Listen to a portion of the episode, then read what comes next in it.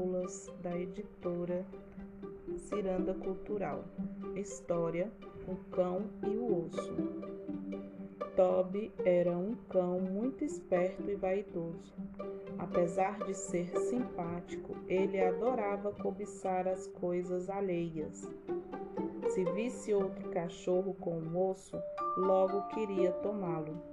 Certo dia, Toby passou pelos fundos de um açougue e viu um saboroso osso em cima de algumas caixas que o açougueiro estava empilhando.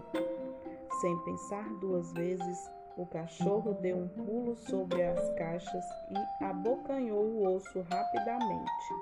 Na fuga, ele quase derrubou o açougueiro. Após a aventura, o pequeno cão foi até a praça e encontrou Bela uma cachorrinha que morava em uma casa da vizinhança. Bela e Toby se conheciam havia algum tempo e, muito simpática, ela perguntou ao amigo o que ele estava fazendo por ali. Olá, Belinha.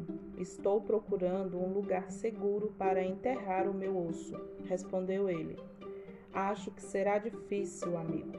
As crianças vivem fazendo buracos na terra para brincar aqui. Se você quiser, posso guardá-lo para você lá em casa, disse Belinha. O pequeno cão não se animou muito com a proposta, pois não gostava de dividir nada. Toby agradeceu, mas recusou a ajuda da amiga e continuou caminhando. Ao passar na frente do jardim de uma enorme mansão, Toby teve a brilhante ideia de esconder o osso lá. Com muito sacrifício, ele conseguiu entrar pelo vão do portão de madeira e chegar ao imenso jardim nos fundos da casa. Puxa, esse lugar é perfeito. Tenho certeza de que ninguém vai achar o meu osso aqui, disse ele animado. Logo em seguida, Toby começou a cavar um buraco na grama e nem percebeu que uma grande sombra se formava à sua frente. Ele se virou e viu um cão enorme parado diante dele. Posso saber o que você está fazendo no meu jardim? perguntou o grandalhão. Eu. Eu. Eu estava cavando um buraco, gaguejou Toby. Vejo que você tem um osso. Que tal dividi-lo comigo? Assim eu deixo você enterrar sua metade aqui, propôs o cão. Mas, por egoísmo, Toby recusou a proposta e ainda deu uma resposta atravessada ao cachorro. Prefiro carregá-lo na boca pelo resto da vida a dividi-lo com você, disse o pequeno, antes de saírem disparada da mansão.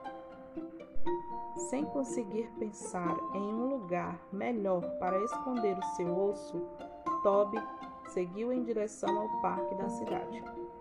O parque é enorme, com certeza encontrarei o lugar ideal para guardar o meu osso, disse confiante.